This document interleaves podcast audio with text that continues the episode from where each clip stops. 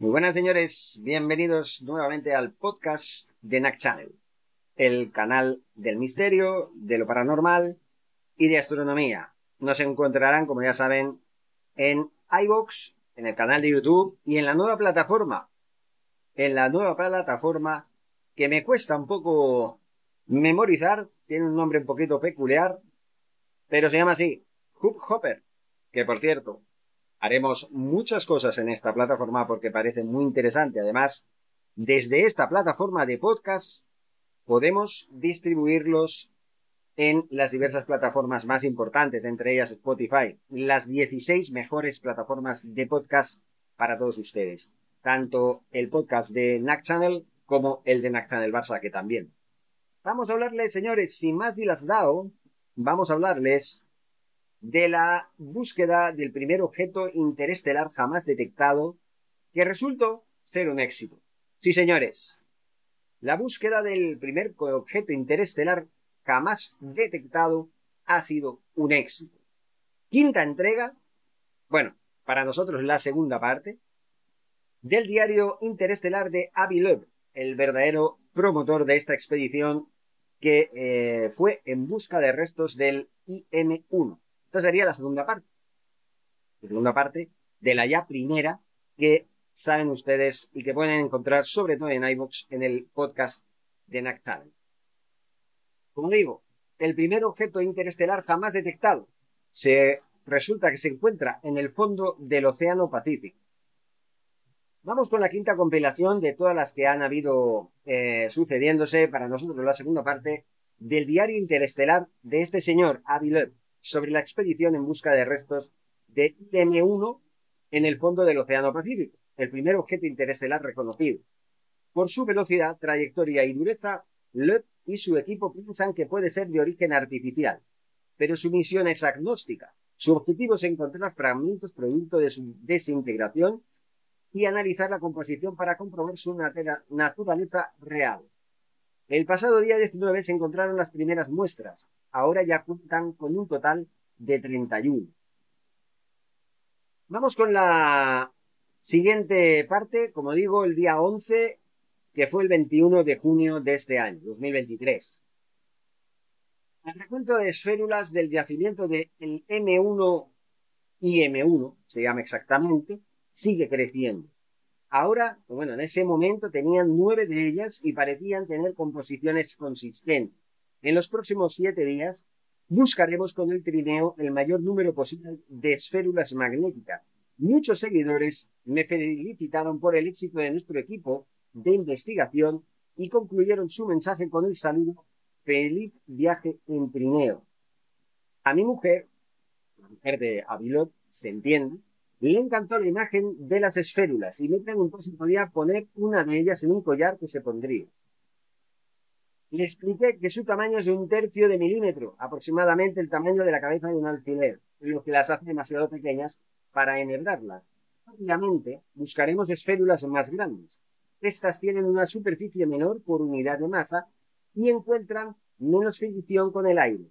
Como resultado, deberían estar distribuidas más lejos a lo largo de la trayectoria del meteoro hacia la superficie del océano. Una vez localizado en el punto de impacto del IM1 océano, buscaremos cualquier objeto grande que pueda representar el núcleo de IM1 y, pues bueno, veremos qué sucede. Si M1, perdón, IM1 fuera una nave espacial de otra civilización, encontrarla podría ser transformador para el futuro de la humanidad. El trineo tiene una masa de 200 kilogramos y bajó al fondo del océano a 2 kilómetros de profundidad para encontrar partículas de un tercio de milímetro de tamaño y unas décimas de miligramo de masa. Que hayamos tenido éxito en una escala tan amplia es testimonio de la calidad de los miembros de nuestro equipo. Si faltara alguno de los miembros del equipo, la misión no hubiera tenido éxito. Por ello, esta mañana he enviado el siguiente memorándum a todos los miembros del equipo. Estimado equipo de la expedición interestelar, tras una minuciosa consulta con Jeff Wine, hemos decidido seguir el siguiente protocolo para las publicaciones derivadas de los hallazgos de la expedición interestelar. Nuestros artículos sobre los descubrimientos incluirán a todos los miembros que contribuyeron al éxito de la misión. La lista de autores hará referencia al equipo de expedición interestelar. Incluirá a todos los miembros del equipo por orden alfabético. Además de los destinatarios de este correo electrónico, incluiremos a personas de apoyo que estuvieron en Silver Star y, fueron cruciales para el éxito del proyecto y cuyas direcciones de correo electrónico obtendré de Rob McCallum.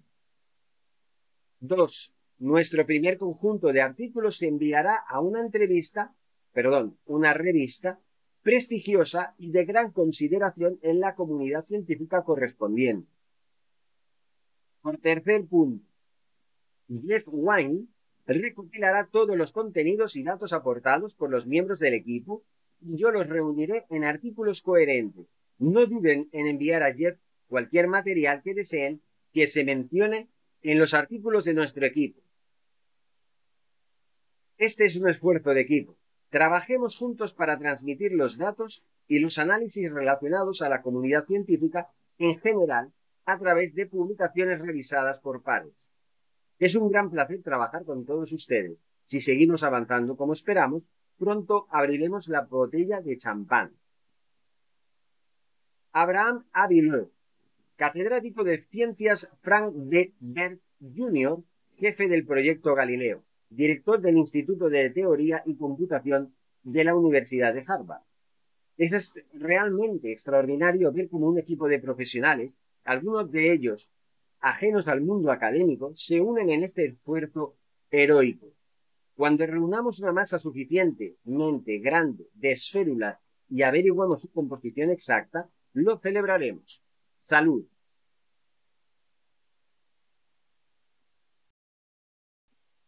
Pero hay una segunda parte del día 11, 22 de junio del 2023. Tras nuestra reunión diaria del equipo de hoy en la planta superior de Silver Star, hemos establecido un procedimiento para procesar el material recuperado de nuestros trineos. Las últimas extracciones incluyen la undécima pasada con el dispositivo de filtrado, que, que seleccionó partículas de alta densidad independientemente de sus propiedades magnéticas. Los últimos recorridos, el décimo segundo o el duodécimo y el décimo tercero, nos trajeron una nueva colección de fragmentos de hierro corroídos y cargas de polvo negro como la, la magnetita, donde buscamos esférulas submilimétricas del primer meteorito interestelar reconocido, el IM-1. He establecido un contador de las esférulas de IM1, que actualmente asciende a 11, de las cuales 9 son de la pasada 8 y otras de las pasadas 9 y 12. El contador reposa como una pancarta de motivación sobre el espacio de trabajo de Ryan Witt, que dominó el arte de aislar estas perlas metálicas utilizando pinzas con la ayuda de imágenes de microscopio. Si se deposita una cantidad igual de masa total por masa logarítmica de esférula, necesitaremos contar unas mil esférulas de 0,3 milímetros de diámetro antes de esperar estadísticamente encontrar la primera esférula de 3 milímetros. Es difícil identificar visualmente o separar con pinzas las esférulas de menos de 0,25 milímetros, por lo que utilizamos un tamiz con este tamaño de malla. Además, las esférulas más pequeñas se ven inundadas por la gran abundancia de partículas diminutas en la ceniza volcánica. Por lo tanto, existe un punto óptimo en torno al tamaño de 0,25 milímetros para encontrar perlas metálicas que sean visibles en nuestras imágenes de microscopio, fáciles de manipular con nuestras pinzas y no tan raras como sus homólogas de mayor tamaño. Es una cuestión de pura suerte que el trineo del tamaño de un metro pudiera encontrar nueve esférulas de más de un cuarto de milímetro a lo largo de los 10 kilómetros del recorrido 8. Si el meteoro hubiera tenido menos de la mitad de su tamaño, lo que equivale a una reducción de masa de al menos un factor de 8, habríamos estado cegados ante la población de esférulas debido a su rareza estadística. También tuvimos suerte de que el meteoro explotara por encima del océano. La muestra de diminutas esférulas se conservó sin resurgir ni sedimentarse sobre ella. Si la bola de fuego se hubiera producido sobre el desierto del Sáhara, las esférulas ya habrían quedado enterradas en la arena como consecuencia de los polvos, de los vientos polvorientos. Mi colega de Harvard, Chiang Seng, me escribió que el equivalente chino de la expresión encontrar una aguja en un pajar es encontrar una aguja en un océano, lo que significa que es algo casi imposible. En efecto, esto se ajusta a la misión de nuestra expedición del proyecto Galileo de encontrar pequeñas esférulas del primer meteoro interestelar reconocido, el IM-1. Las imágenes de microscopio de la pasada 5 indicaban esférulas más pequeñas que las encontradas en la pasada 8, pero estas esférulas tan pequeñas son imposibles de aislar con nuestras pinzas. Curiosamente, la línea 8 continuaba más lejos a lo largo de la trayectoria del meteoro que la línea 5, lo que su cosecha incluía esférulas más grandes que sufrían menos fricción con el aire gracias a su menor relación área por masa. Que la anchura a escala de un metro del Pirineo es unas mil veces menor que la anchura del campo esparcido esperado de IM1, estimé que IM1 debió producir unas 10.000 esférulas mayores que un cuarto de milímetro. Esta cifra coincide con el valor esperado a partir de un modelo teórico detallado que publiqué hace un año con los estudiantes Amory Tiringash, Rabi y Amir Siraj. Junto a los notables hallazgos de esférulas IM1, realizados por nuestro equipo, abren una frontera de descubrimiento para la composición material de los meteoritos interestelares. Esta frontera podría arrojar nueva luz donde la evolución pueda eh, tener sobre la misma de los sistemas extraplanetarios, así como la posible existencia de objetos espaciales tecnológicos de otras civilizaciones. El espíritu de colaboración y camaradería que se estableció gracias al éxito de esta misión sentó las bases sólidas para las siguientes expediciones del mismo equipo en los años venideros. Si un destacado podcaster me preguntó ayer si tenía preguntas para un famoso divulgador científico que va a presentar y, obviamente, yo le respondí que por ahora estoy ocupado buscando respuestas a grandes preguntas cósmicas de los fondos oceánicos, será por algo. Esta exigente actividad me deja poco tiempo para charlas triviales. Hombre, no son charlas triviales, son, pues, simplemente entrevistas en las que solicitan la información que se ha obtenido hasta el momento. Bueno, si lo ve así, pues él sabrá. Vamos con el día 12, 23 de junio del 2023. Parte 1. 14 de abril del 2022, la revista Harvard Crimson publicó un extenso artículo en este enlace sobre el proyecto Galileo y su expedición al Océano Pacífico para recuperar las reliquias del primer meteoro interestelar reconocido, el IM-1. El meteoro se movió más rápido que el 95% de todas las estrellas en las proximidades del Sol y sobrevivió bajo una tensión más extrema de la fricción en el aire que todos los 272 meteoros en el catálogo CENEOS de las bolas de de fuego que será compilado por la NASA en la última década. En el artículo del Crimson se cita a un supuesto astrofísico de Harvard que en realidad está afiliado al Observatorio Astrofísico Smithsonian, llamado Jonathan McDowell, quien dice, no soy optimista en cuanto a que, tal y como está formulado actualmente, vaya a ser terriblemente productivo desde el punto de vista científico. Afirma. Esta es mi opinión, pero me encantaría equivocarme. El artículo continúa diciendo, McDowell está de acuerdo en que hay cierta envidia en torno a él y el proyecto Galileo también se cree que hay un nivel en el que la comunidad periodística debería ser un poco más juiciosa y no limitarse al clickbait, del que dice un profesor de Harvard, sino estudiar los tipos de investigación que acaparan menos atención pública. Esta mañana, una conversación con el miembro del equipo de expedición y recientemente nombrado científico Jason Cohn me recordó este artículo y le he dicho a Jason que no necesito exponer mis argumentos con palabras. Simplemente puedo optar a mostrar la foto que tomé anoche a la una de la madrugada de la nueva esférula descubierta por Ryan Lee.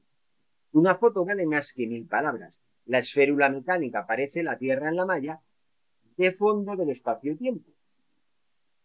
La suerte de recuperarla en una profundidad de dos kilómetros en el fondo del Océano Pacífico, donde descansaba 9,5 años después de llegar ahí el 8 de enero del 2004.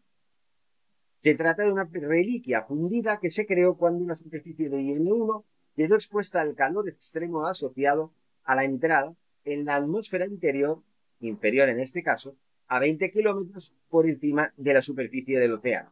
Todo lo que tengo que decir ahora es, qué mundo tan maravilloso. Que hayamos sido capaces de recoger un objeto submilimétrico en el fondo del océano Pacífico cerca de Papúa Nueva Guinea, cerca de las coordenadas de la bola de fuego de IM-1, es un testimonio del éxito del método científico a pesar de los detractores. Le dije a uno de ellos hace solo un par de semanas, no es necesario que critique nuestra expedición, ya que no le estamos quitando fondo. Siéntese y relájese. Siempre puedes decir, no esperaba que tuvierais éxito, en caso de que volvamos con las manos vacías. Bueno, en este caso ya no fue así. A estas alturas sabemos que no volveremos con las manos vacías. Ya hemos encontrado once perlas metálicas de hierro fundido con formas convertidas en esféricas por la tensión superficial y la fricción sobre el aire. Un producto habitual de las bolas de fuego de los meteoritos. Las esférulas que descubrimos en el lugar del choque de IM-1 están compuestas en su mayor parte de hierro y no son en absoluto de origen biológico. Su inexistencia en regiones de control alejadas del lugar del IM-1 sugiere que probablemente están asociadas al IM-1. A mi regreso, utilizaremos los mejores instrumentos del mundo para analizar la composición de estas preciosas perlas metálicas y datar la duración de su viaje en el espacio interestelar mediante espectroscopia, mejor dicho, de rayos gamma de sus isótopos radiactivos. Multiplicar la duración del viaje por la velocidad inferida del IM-1 fuera del sistema solar podría permitirnos rodear las estrellas candidatas en donde el IM-1 puede haberse originado. Esta hazaña nunca fue posible en la historia de la humanidad, aunque IM-1 es el primer gran paquete que hemos visto llegar a nuestra puerta desde fuera del sistema solar. Sus materiales están ahora en nuestro poder. Sin duda, qué mundo tan maravilloso. Volví a repetir ávido.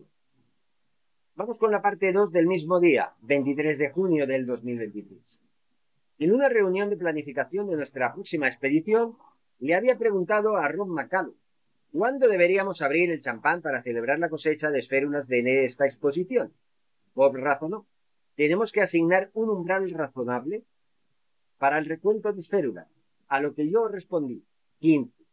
Unos minutos más tarde miraba por encima de los hombros a Brian Weir mientras examinaba al microscopio una nueva esférula candidata procedente de la última pasada, la número 13.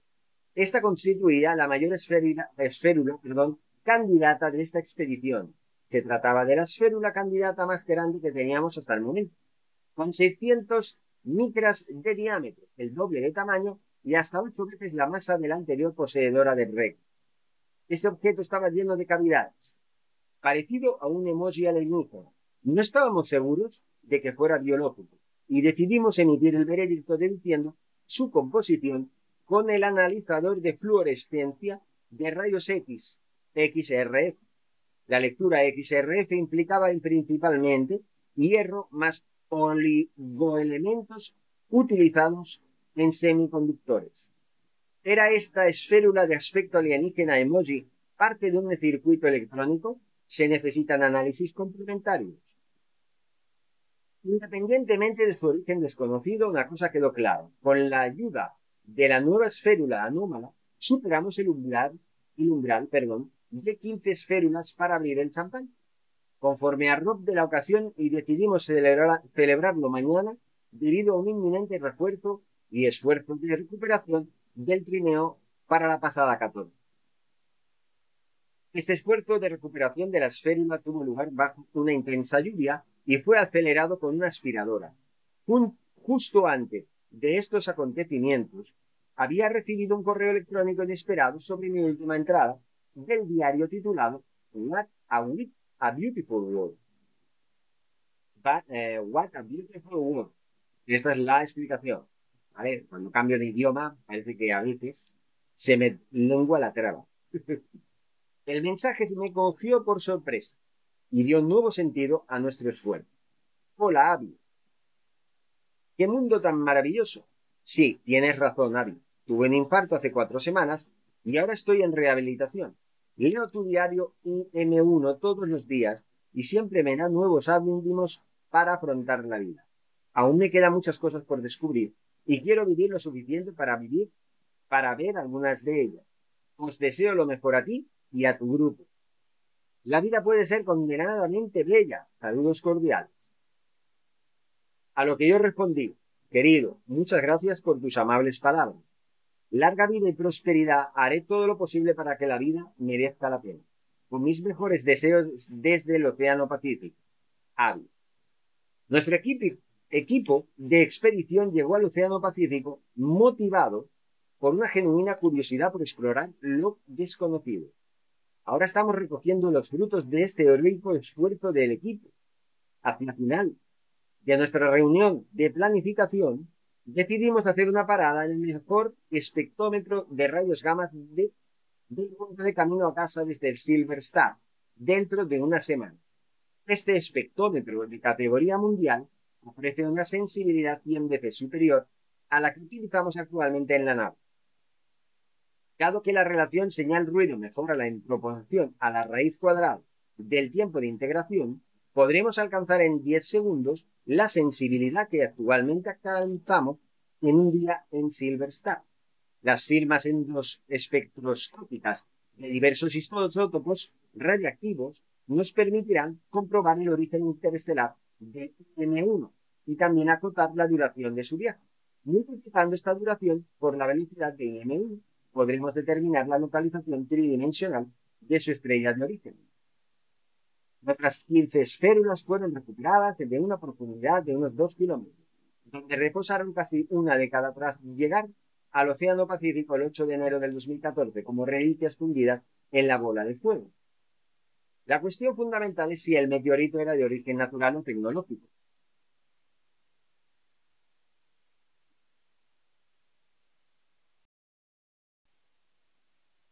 Dada su velocidad normalmente alta, su resistencia en material inusual y su composición elemental anómala, posiblemente parecida a la de los circuitos electrónicos de la esférula, con aspecto de emoji alienígena, esperamos responder a esta pregunta mediante un análisis exquisito de la composición isotópica y la datación radiactiva. El censo de esférulas de IM1 incluye una de la pasada 6, 9 de la pasada 8, 2 de la pasada 9, y una de las pasadas 12 y 13. Tenemos previsto utilizar el recuento de esférulas y las líneas de trineo asociadas para localizar la trayectoria de IM1 y trazar un, círculo alrededor de la ubicación probable de cualquier resto de gran tamaño que haya sobrevivido al choque en el fondo del océano. Nuestro objetivo final es recuperar los restos, sí, si es que existen. Utilizamos las esférulas para guiarnos hasta nuestro compañero interestelar como si fueran un romántico rastro de pétalos de rosa. Perdón. Vamos con el día 13, la primera parte del 24 de junio. Quizás no fui suficientemente claro en mis 24 entradas anteriores sobre la expedición para recuperar los restos del primer meteorito interestelar reconocido, el IM-1. Así que permítanme declarar lo obvio al principio de esta. La historia de la expedición interestelar data y trata sobre las nuevas relativas a objetos interestelares y no sobre opiniones. Que la gente entienda a expresar una opinión sobre lo desconocido antes de que se reúnan las pruebas supone un desafortunado impedimento en el crecimiento de nuestro conocimiento científico. Me han dicho que un científico que no ha participado en nuestra expedición hablará de ella en una conferencia la semana que viene. Con ello, se pierde de vista que los nuevos conocimientos científicos son impulsados por quienes conocen las pruebas y no por quienes rumian conocimientos pasados. Entonces, ¿cuáles son las pruebas que hemos recogido hasta ahora de la expedición interestelar? La pasada por la línea 8 dominó el recuento de esférulas en un orden de magnitud con respecto a todas las demás pasadas, y su línea rozó la envoltura superior de la trayectoria probable del meteoro interestelar IM-1.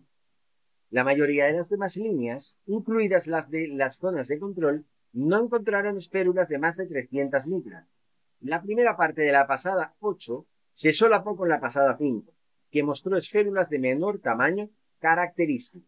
Esto es coherente con el hecho de que las esférulas más pequeñas cayeran más cerca del lugar del bólido como resultado de su mayor fricción con el aire. La composición de las esférulas difiere de las de los meteoritos conocidos del sistema solar, incluidos los meteoritos de hierro. Algunos de los elementos sobreabundantes en las esférulas de IM1 se utilizan habitualmente en circuitos eléctricos y semiconductores. Mi equipaje de mano de camino a la expedición incluía 20 tabletas de chocolate negro que me como todos los días después de mis 30 minutos de carrera al amanecer. Cuando termine la expedición, repondré el espacio vaciado del equipaje con espérulas de la expedición.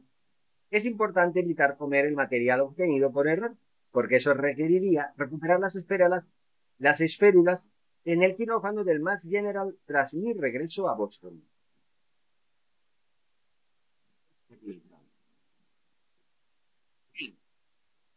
De camino a casa haré una parada en el laboratorio de Ryan Wick, en el campus de la UC Berkeley, donde intentaremos realizar un censo completo de la composición de nuestras esférulas con métodos de diagnóstico de última generación. Mientras hacíamos planes, le dije a Ryan, estamos en el mismo barco, tanto en sentido literal como figurado. La carrera 14 entregó una pequeña concha marina recubierta de magnetita y un montón de polvo negro que aspiramos y entregamos al equipo de análisis. El recuento de espérulas es actualmente de 19. Se servirá champán durante la cena. Nuestra próxima expedición tendrá como objetivo recuperar cualquier resto grande que haya quedado del M1, del IM1, en nuestra reunión de jefes de expedición de anoche. Decidimos utilizar un sonar analógico de 30 kilohercios que se llama así, kilohercios. de los miembros veteranos del equipo Art Wright y Mike Williamson. Este sistema de sonar alcanza una resolución de unos pocos centímetros. La bola de fuego de IM-1 mostró tres llamadas potencialmente relacionadas con múltiples piezas que se desprendieron del objeto inicial.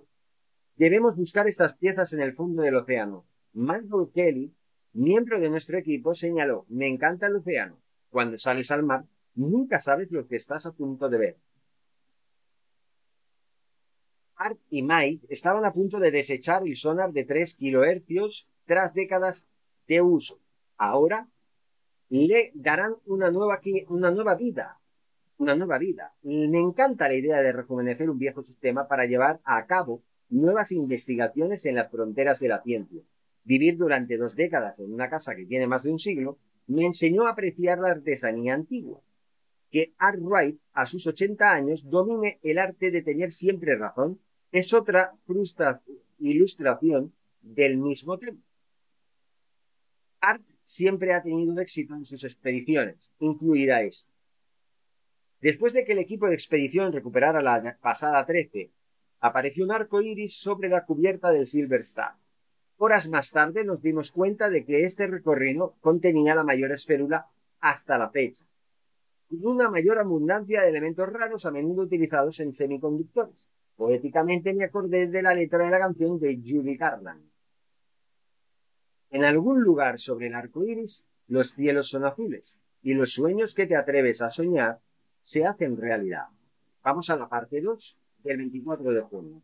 No son mejor que uno, porque si alguno de ellos cae, uno puede ayudar al otro a levantarse, según el Eclesiastés 4.9-10. Podrían fusionarse gotas de hierro fundidos durante su caída por el aire, el aire.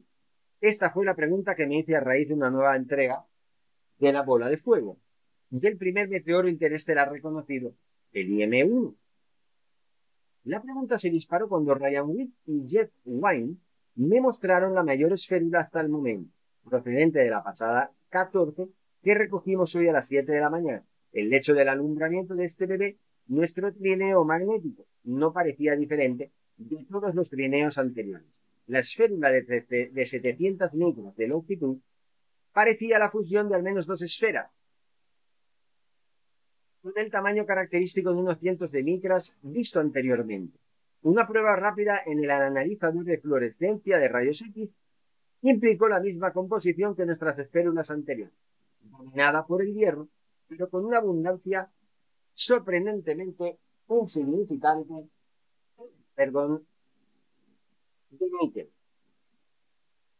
Tanto el hierro como el níquel se producen juntos en las supernovas y los entornos astrofísicos naturales no los separan debido a sus pesos atómicos similares. Sin embargo, el ser humano elimina el níquel de las aleaciones de hierro para hacerlas más resistentes. De hecho, la resistencia del material de IM1 era mayor que la de los 272 meteoritos del sistema solar del catálogo Ceneos de la NASA. ¿Podría la deficiencia de níquel del IM1 ser el resultado de un diseño tecnológico? Por ahora tenemos 19 esférulas en total. El descubrimiento de la esférula implica una probabilidad aproximada de entre 1 y 19 de, de que dos gotas de hierro se fusionen justo antes de solidificarse. Si las dos gotitas de hierro se fusionan demasiado pronto, formarían una sola gotita esférica.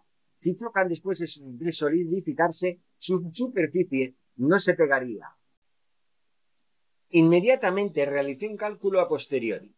Considerando que la temperatura de formación de la costra perdón, es del orden de mil grados Kelvin, calculé que el tiempo de enfriamiento de una gotita de 300 micras por la radiación del cuerpo negro es de decenas de segundos. A medida que las gotas se desplazan hacia el exterior, exterior disminuyen su velocidad hasta alcanzar una velocidad terminal similar a la de las gotas de lluvia. Resultado de un equilibrio de fuerzas entre la fricción del aire y la gravedad. Dado que la fricción varía con el área, tamaño al cuadrado, y la gravedad con la masa tamaño al cubo. Las gotas más grandes caen más rápido y pueden alcanzar a las más pequeñas. Esto permite que las gotas se peguen entre sí justo antes de formar una costra. Basándome en el requisito de que uno de cada 19 gotitas colisione en el momento adecuado, he descubierto que la colisión debe producirse a menos de 100 metros del IM1. A medida que obtengamos más estadísticas sobre las esférulas fusionadas en relación con la población global, este modelo podrá refinarse para restringir las propiedades de la bola de fuego de IM1. La pregunta más intrigante sigue siendo, ¿IM1 fue de origen natural o tecnológico? Esperamos encontrar la respuesta en el plazo de una semana estudiando todas nuestras esférulas con los mejores instrumentos que el mundo puede ofrecer en cuanto regresemos a Estados Unidos. Es un gran placer y un privilegio averiguar que las cosas. Nunca ha habido un momento más emocionante en mi carrera científica que la semana que viene. Es la primera vez en la historia que los humanos ponen sus manos en los materiales de un gran objeto procedente de fuera del sistema solar. La, la, posibilidad de que un artilugio electrónico pueda estar bajo nuestros pies es alucinante. El heroico esfuerzo necesario para traer estas esférulas submilimétricas desde una profundidad de dos kilómetros hasta la cubierta del Silver Star es un testimonio de la inspiración que la ciencia podría aportar a nuestras vidas. La ciencia no tiene por qué ser aburrida. Si tan solo nos atrevemos a explorar lo desconocido sin pretender conocerlo de antemano. Muchos son mejor que uno. Salud al excepcional equipo de individuos que se unieron para formar parte del equipo de la expedición interestelar. Día 14, 25 de junio, parte 1. Por ahora tenemos 25 esférulas del lugar del primer meteoro interestelar reconocido IM-1. Están guardadas en, viales y organizadas en un contenedor de plástico, como bebés en sus camas dentro de una sala de partos. Vaya comparación. Casi doblamos el umbral que nos propusimos para abrir las botellas de champán en Silverstone. Le pregunté a Rob, perdón, a McCallum por qué había subido las botellas a bordo y me contestó que es un optimista y a veces la vida es una profecía autocumplida, así que es mejor ser optimista. La noche anterior fue tormentosa. Así que aplazamos la celebración a esta noche. En el fondo será una celebración del método científico y del valor de seguirlo a pesar de todo.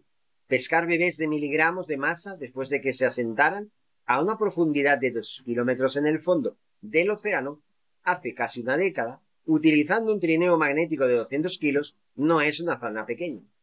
Una hazaña pequeña. Lo que cuenta para nuestro futuro análisis es la masa total en esférulas. Se puede calcular sumando los volúmenes de las esférulas, cuya escala es del cubo de sus tamaños individuales. En total disponemos de unos 30 miligramos esférulas. Basadas en la energía irradiada por la bola de fuego de IM1 y en la velocidad medida de IM1, podemos deducir que la masa de material arrastrado por la bola de fuego es de unos 500 kilogramos. Si acabamos recuperando 50 miligramos en los tres días que quedan de expedición, la masa total que recojamos constituiría una parte entre 10 millones de la masa de restos de la bola de fuego. En resumen, un equipo de dos docenas de investigadores y personal de apoyo invirtió dos semanas y 1,5 millones de dólares en llevar una décima de millonésima parte de la masa de restos del IM-1 a la cubierta del buque Silver Star. Parafraseando la canción de Frank Sinatra, New York, New York. Si puedo llegar allí, llegaré a cualquier parte. Depende de ti. Silver Star, Silver Star. Bueno, más o menos mal traducido. Para los libros de historia, ahora poseemos materiales de un paquete entregado a nuestra puerta desde el espacio interestelar. La distancia que recorrió es billones de veces mayor que el alcance de los servicios de entrega de Amazon. Tenemos previsto analizar a fondo este material en las próximas semanas y publicar los resultados en revistas especializadas. El éxito de la expedición interestelar constituye la primera oportunidad para los astrónomos de conocer el espacio interestelar utilizando microscopio en lugar de telescopio. Abre la puerta a una nueva rama de la astronomía observacional. Desde una perspectiva más amplia, dedicar toda nuestra atención a una mota de masa no es inusual, Basta recordar que la masa total de los cuerpos de toda la población humana de la Tierra es inferior a una billonésima parte de la masa de la Tierra. Sin embargo, entramos la mayor parte de nuestra atención, centramos en este caso, diaria en el paradero de esta masa. Pero hay más en esta historia de detectives. Si nuevos análisis de los 50 miligramos recuperados en el yacimiento de IM1 nos informan de que su composición requiere de un origen tecnológico, ¿ah? sabremos que no estamos solos. La sensación sería similar a la de rastrear la información de contacto de un familiar perdido. Puede que esta información esté almacenada en un minúsculo trozo de papel, pero su poder es transformado. Si se comprende. Se entiende de que cualquier rastro que puedas encontrar de algo o de alguien que no esté presente puede suponer la confirmación de su existencia tanto ahora como en el pasado más inmediato. Es posible que los exploradores de meteoritos vieran material procedente del espacio interestelar antes que nosotros, pero no fueran capaces de averiguar su origen interestelar porque no sabían que el meteoro progenitor no estaba ligado por gravedad al Sol. Y M1 es el primer objeto del que tenemos esta información, confirmada por el mando espacial de los Estados Unidos con un 99,999 de fiabilidad. En nuestra próxima expedición tenemos previsto utilizar un sistema de sonar de 30 kHz para cartografiar el fondo oceánico en torno a la trayectoria de M1 en busca de cualquier resto de gran tamaño. Si lo recuperamos, podríamos saber inmediatamente si es de origen natural o tecnológico.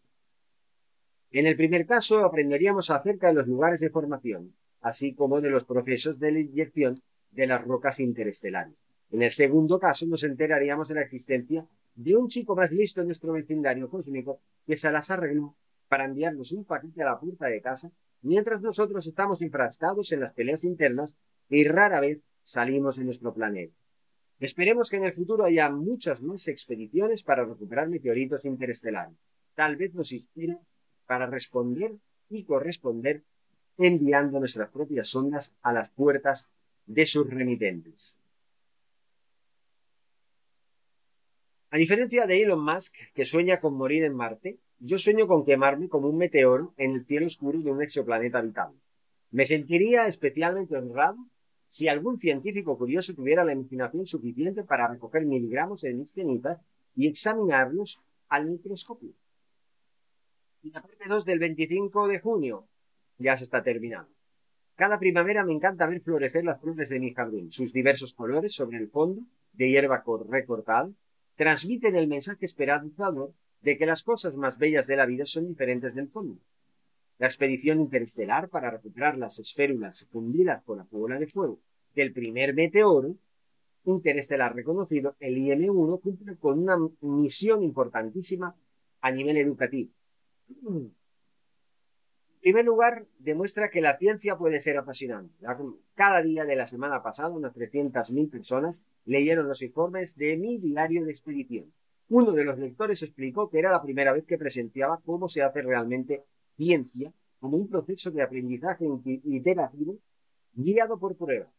Por ejemplo, cuando observamos por primera vez pintura blanca en la parte delantera del trineo, pensamos que el trineo podía haber chocado con pintura artificial, aplicada desde la cubierta de un barco. Esta idea quedó descartada en cuanto comprobamos la composición de la pintura. La prueba reveló que la pintura de origen biológico. Nuestra conjetura era errónea y al probarla aprendimos algo nuevo. La mayor parte del tiempo, la ciencia es un, un proceso de aprendizaje que consiste en eliminar conjeturas erróneas basándose en pruebas. Perdón, este proceso puede ser doloroso para nuestro ego. Sí demuestra que nuestras conjeturas son incorrectas, pero corregirlas es la clave para adquirir nuevos conocimientos y adaptarse a la realidad tal y como la conocemos. Y lo que es más importante, las pruebas extraordinarias requieren una financiación extraordinaria. Si realmente los, las empresas del futuro toman a bien este dato. En el caso de IM-1, la expedición interestelar recibió una financiación de 1,5 millones de dólares y aportó las pruebas que buscábamos. En el caso de la supersimetría, el gran colisionador de hadrones recibió una financiación de 10.000 millones de dólares y no encontró las pruebas que buscaba. Además de educar al público, la expedición enseña a los científicos que arriesgarse buscando la innovación puede dar sus frutos en ideas fuera de los caminos trillados de la corriente dominante. Por cada gran colisionador es posible financiar decenas de miles de proyectos de la envergadura de la expedición interestelar. La innovación surge de mentes jóvenes que no se preocupan con los riesgos profesionales al desviarse de la corriente dominante. Los científicos veteranos deberían dejar que florezcan muchas flores y disfrutar de la vista. Esta mañana he recibido un correo electrónico de Italia que dice, Estimado profesor Lev, quiero expresarle mi más sincera gratitud por sus notables esfuerzos. Su extraordinario viaje en el Silver Star es realmente increíble. Leo su diario todos los días y espero sinceramente que encuentre lo que está buscando. Es una pena que en Italia no se hable de su misión. Usted es como el primer astronauta de la Luna, que escribe la historia con sus esfuerzos. Creo que toda la humanidad debería expresar su gratitud e inspirarse en su trabajo. Una vez más, gracias por su inspiración, Capitán Le. Que la fuerza le acompañe. Atentamente.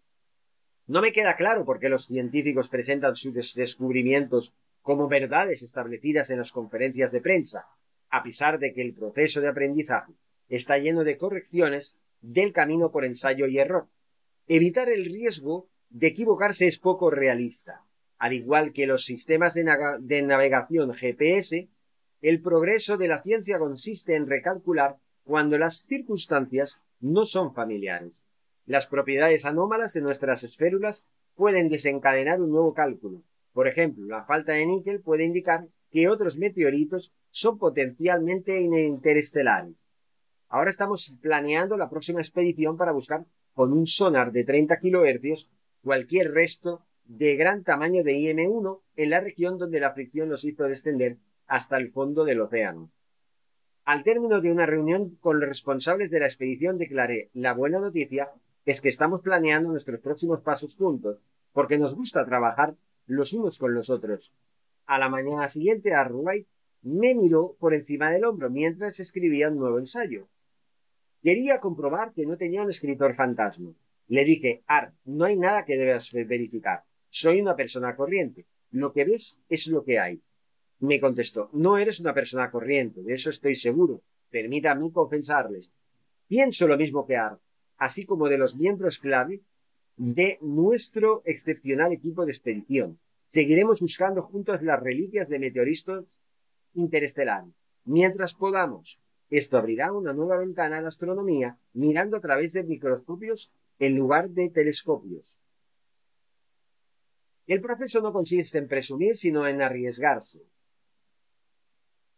El éxito de presumir se deriva de la interacción con la gente, mientras que la asunción de riesgos se mide por la interacción con la naturaleza desde un punto de vista humilde, similar a la mente de un principiante. Ahora tenemos 30 esférulas. Acabo de calcular la masa total en ellas y suma 3,2 miligramos.